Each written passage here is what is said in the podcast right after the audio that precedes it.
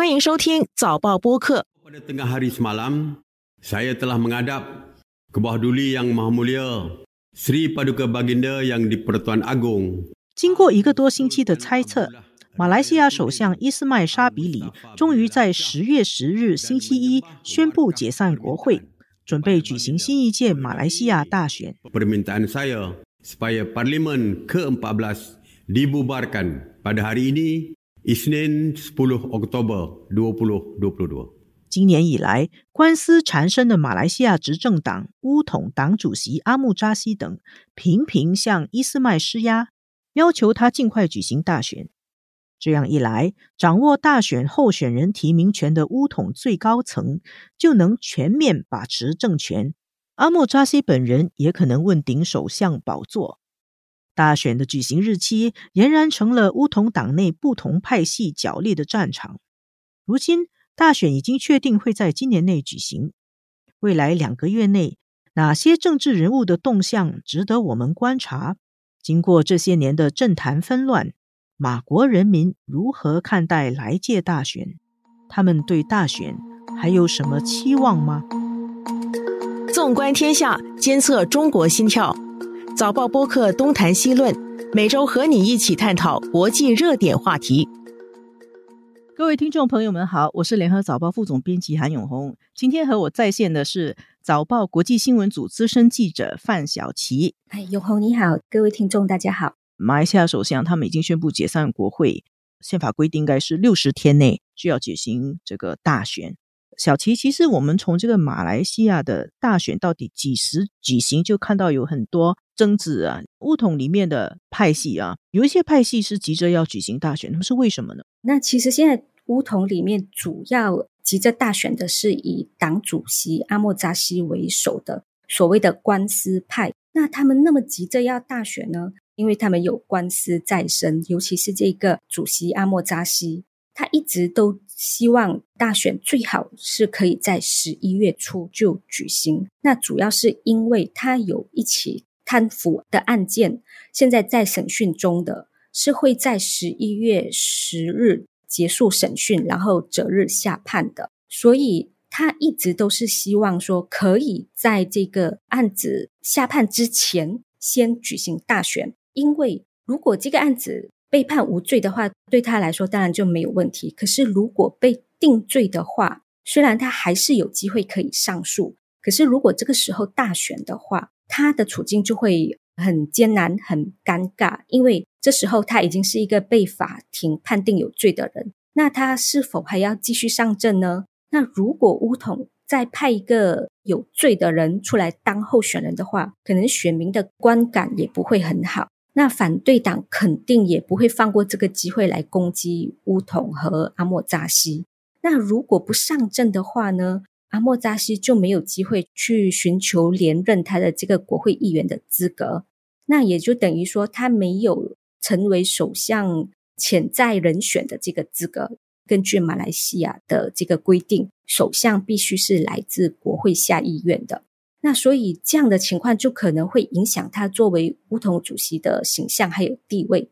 所以现在的情况就是，他是在和时间赛跑的。他希望可以在法庭下判前就通过大选，赢回中央政权，甚至是让他自己有机会出任首相。所以这就是为什么他一直在向首相伊斯麦施压，然后就是甚至不顾可能会在大选期间有大水灾引起人们不满等等，就怎样都是赶着要在今年内，然后最好是在十一月初大选的主要原因。请问一下小齐，阿莫扎西他涉及的是什么罪案？阿莫扎西他之前有一个贪污案是已经罪名不成立的，是这个涉及外国签证系统的贪污案。可是他还有另外一个案子，是他自己创办的一个慈善机构，叫做健康思维基金。他是被控涉及挪用这个基金，被控了四十七项的刑事失信、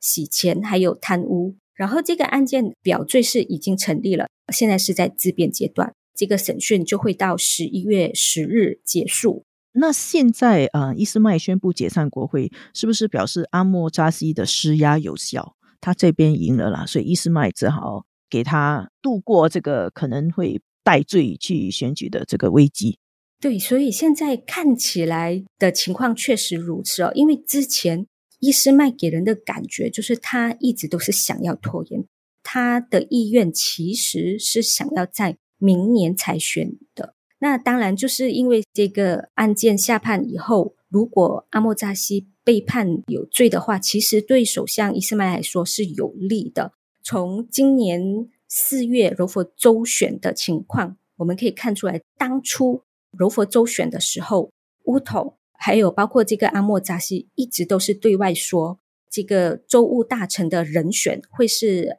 当时就是州议会解散前原本的那位州务大臣哈斯尼的。可是选完之后，当然这个乌统还是推举这个哈斯尼当州务大臣，可是最后柔佛州苏丹是否决了，他们就被迫另外选一个人。所以就可以看得出来说，选前我再怎么宣传谁会是这个人选，选后也有很多变数。那所以可能伊斯麦会考虑到这一点，尤其他现在官司派已经和他闹得就是有点僵了。那选后如果国政真的大胜的话，阿莫扎西真的会遵守诺言，让他继续当首相吗？这是不一定的。那对首相伊斯麦而言，最有保障的就是拖延这个大选，可以拖多久，他就可以继续当首相多久。而且这样子拖下去的话，如果阿莫扎西被定罪的话，那其实阿莫扎西的那个优势就会减少，然后这个优势就会转移到掌握这个行政大权，就是首相的手上。这就是为什么首相伊斯麦一直要希望明年才大选的原因。这就是为什么。他们一直在拉锯。现在解散国会的话，看起来就是一是这个首相伊斯麦已经顶不住乌统内部的压力了。毕竟他在乌统里面，他只是副主席，他需要遵守党最高领导，就是包括这个党主席还有这个乌统最高理事会的一些议决，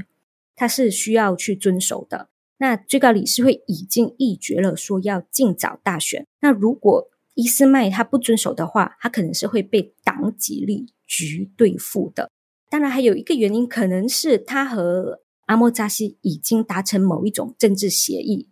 是让他愿意妥协和让步的，这都是有可能的。这样赤裸裸的政治斗争，听了都让人家觉得倒抽一口凉气。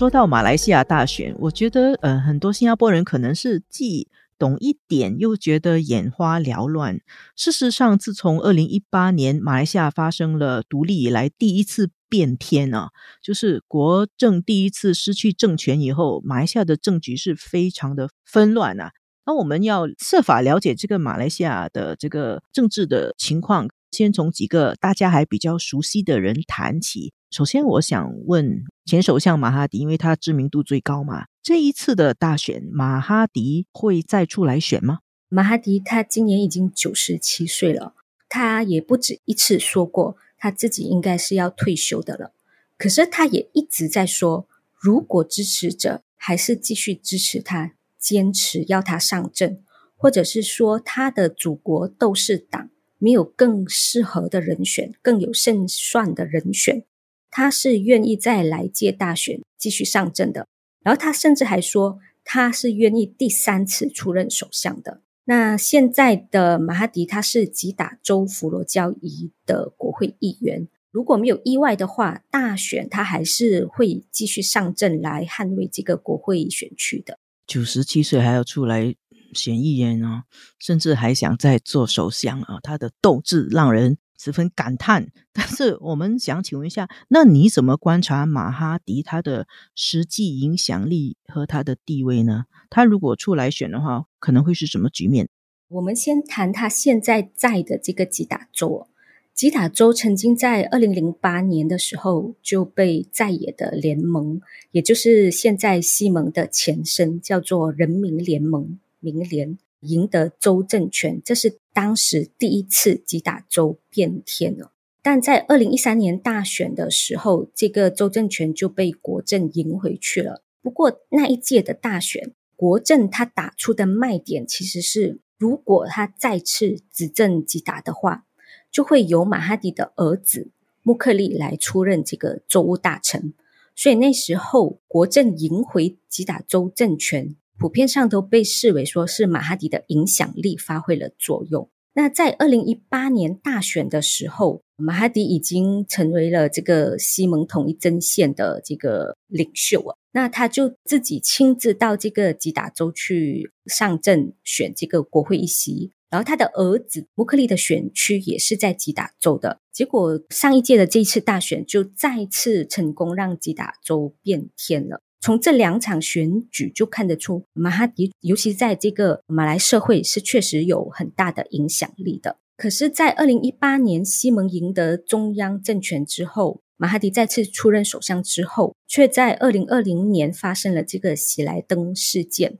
就导致了这个西蒙政府的垮台。其实，在那个之后呢，马哈迪和西蒙的名望是江河日下的，尤其是这个喜来登事件之后。马哈迪和另一名前首相穆尤丁，他们一起领导的土族团结党就分裂了，然后马哈迪就被开除。他之后自己又成立了一个祖国斗士党。可是这个新党在今年四月的柔佛州选的时候，他们首次自己出来单打独斗。他们在五十六个州议席里面，他们上阵四十二席，结果是全军覆没的。所以就说明说，马哈迪的这个号召力已经很大的减弱，甚至说是已经没有了。所以要看他接下来大选的话，要看马哈迪是否还有影响力来影响这个马来选民的话，其实可能可以从这个祖国斗士党到时候的整体成绩，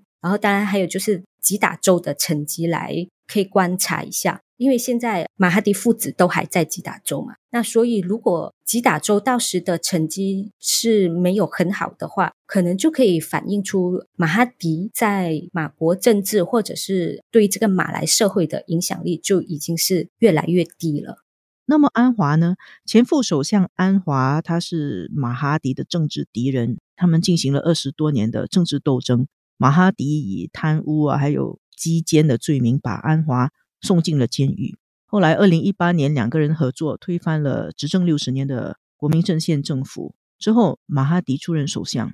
安华再次成为了马哈迪的接班人。可是，到二零二零年，马哈迪跟安华的合作又再次破裂。他们这对宿敌啊，在这个政坛上分分合合。安华现在的形势如何呢？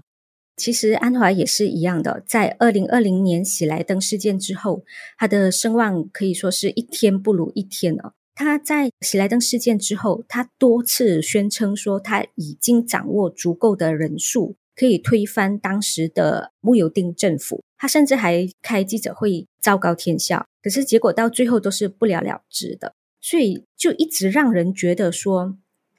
他对这个首相梦的这个执念太深了，然后也让人觉得说他就是很急于求成，然后就一再错判这个形势哦。那这对于作为西蒙首相候选人来说是很不好的一件事啊，会让人觉得安华难担大任啊。像在去年举行的沙拉越州选、马六甲州选，还有今年初的这个柔佛州州选，安华和西蒙还有安华的公正党的这个表现其实都不好的。当时西蒙内就出现了说安华应该退位让贤的声音啊。所以，尽管到目前为止，安华还是西蒙一起推举的这个唯一的首相人选，可是其实更多人希望看到的是西蒙会有更多的新生代领袖出来了。然后再加上这几年马来西亚的政治一直都在动荡，政府就一直在换人当，这样就让很多选民，可能尤其是一些比较新、比较年轻的人。就会开始对马来西亚的这个老人政治感到厌倦，感到不耐烦，就希望他们真的可以就去安享晚年退休就好，就给年轻人领袖一些空间和机会了。所以从安华这里，我们再关心另外一个也算是政治老人，就是二零一八年变天以前的首相纳吉。纳吉他已经进监狱服刑了，他在这次选举中他会有什么办法在表现他的影响力跟他的号召力呢？前首相纳吉已经在坐牢了，所以来届大选他是不可能再出来参加的。可是这不表示我们就可以忽略他了，因为一般相信乌统还是会派一个纳吉的代理人到这个纳吉的国会选区，也就是彭亨州北根去上阵的。而现在盛传最可能的人选就是他的长子。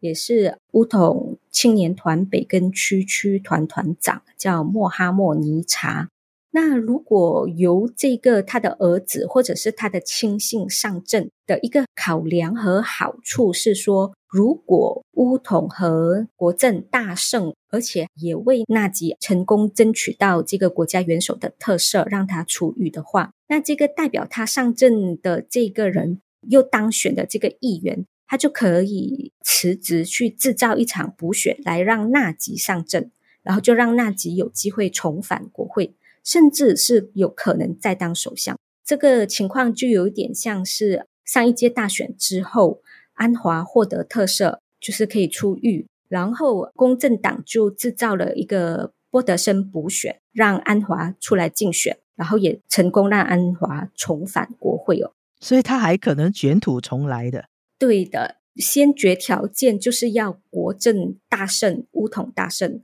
所以这个也就是乌统跟国政一直想要在他们觉得自己胜算最高的时候大选，也就是今年大选的其中一个原因啊。可是因为现在情况就是大家都会关注说纳吉坐牢，他不可以出来竞选嘛。那它会怎样影响这个梧桐？其实我们可能可以从这个彭亨州的情况来看这个纳吉的影响力哦。纳吉他本身他的政治堡垒就一直是在彭亨州的，他的选区北根是他从政以后第一次上阵到目前都是在北根。那他自己曾经年轻的时候也当过彭亨州州大臣，所以可以说是在彭亨州他的地方势力是很强的。那接下来来届的大选，彭亨州国政，尤其是乌统的成绩会是怎样的？乌统的候选人是不是可以大胜？多数票是不是可以大幅的超越对手？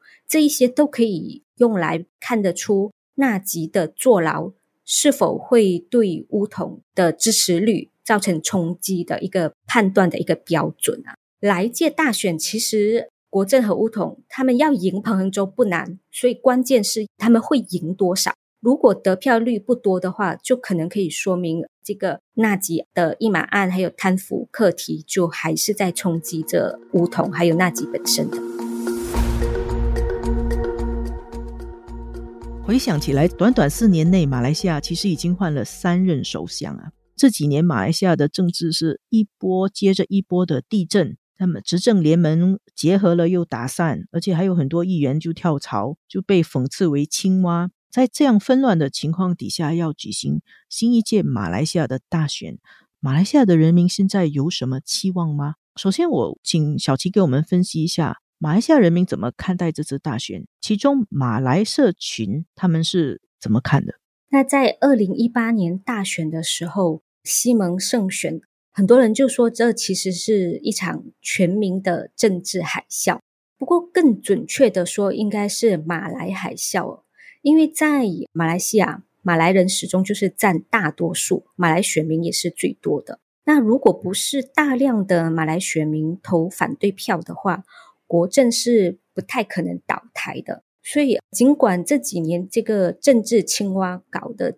政局动荡不安，可是对大部分的马来民众而言，只要政府还是由马来政党和马来领袖主导的话，那其实谁当关系没有太大都无所谓啊。更何况在这个马来政治里，我们可以看到，其实这些领袖不管他们现在属于哪一个阵营。他们其实都是同根同源的，像马来西亚最大的马来政党是乌统，那他之后就分裂出这个公正党跟土团党，然后另外的一个也是比较主要的马来政党是伊斯兰党，它同样也分裂出这个西蒙的国家诚信党，所以现在不管是在朝还是在野的这些马来领袖。基本上就是从乌统或者一党出来的。对选民来说，其实就是同一批人。那上一届大选的时候，虽然这个前首相纳吉还有他的一马公司丑闻被视为是导致国政败选的主要原因啊，可是如果当时西蒙没有这个马哈迪领军的话，那马来选民，尤其是这个肯殖民还有乡区的马来选民，是不会对在野党有太大的信心的。所以可以说，西蒙能够推翻国政，马哈迪的功劳其实算是最大的。可是西蒙上台之后，人民的日子就并没有如预期般的变得更好哦。然后再加上这个败选的梧桐，还一直在鼓吹说，呃，应该要马来人大团结，然后又指责说，当时的那个西蒙政府其实是由这个以华人为主的民主行动党在主导。这样子的一些论述就很成功的引起了马来社会的一些焦虑哦，所以就会让很多马来选民，尤其是过去一直支持乌统的人，就会开始怀念乌统还有国政。所以现在对马来社会而言，来届大选或许是一个重新开始的机会哦，可以让他们重新做一个选择啊。所以有选举的话，他们还是会愿意出来投票。那华人社群呢？华人社群的话，就会比较有一些不一样的，因为二零二零年的喜来登事件是普遍上让华人对西蒙很失望的。然后对华人或者是说非马来人而言呢，要用选票把西蒙送上台是不容易的。可是，在二零一八年大选的时候，他们却做到了，成功了。然后他们当然就是抱有很大的期望。可是没有料到，却是出现了更多的这个政治乱象。当然，这个喜来登事件要说到主要的原因，还是因为这个土团党去和乌统还有伊斯兰党联手，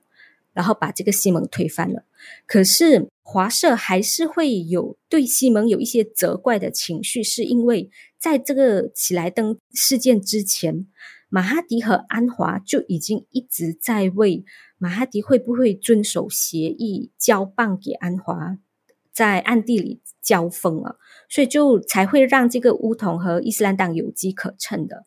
那西蒙领袖在这个执政期间也没有好好的去落实他们的竞选承诺，反而是一直借着他们的执政优势去打击对手哦。一个比较鲜明的例子就是当时民主行动党秘书长林冠英。他呃，现在已经是民主行动党的全国主席。他当时是西蒙的财长。他上台以后呢，他就去大幅的削减了这个拉曼大学学院的拨款，因为这个拉曼大学学院是当年是马华的协助下而成立的。林冠英的这样的做法是引起了华社的很大的不满，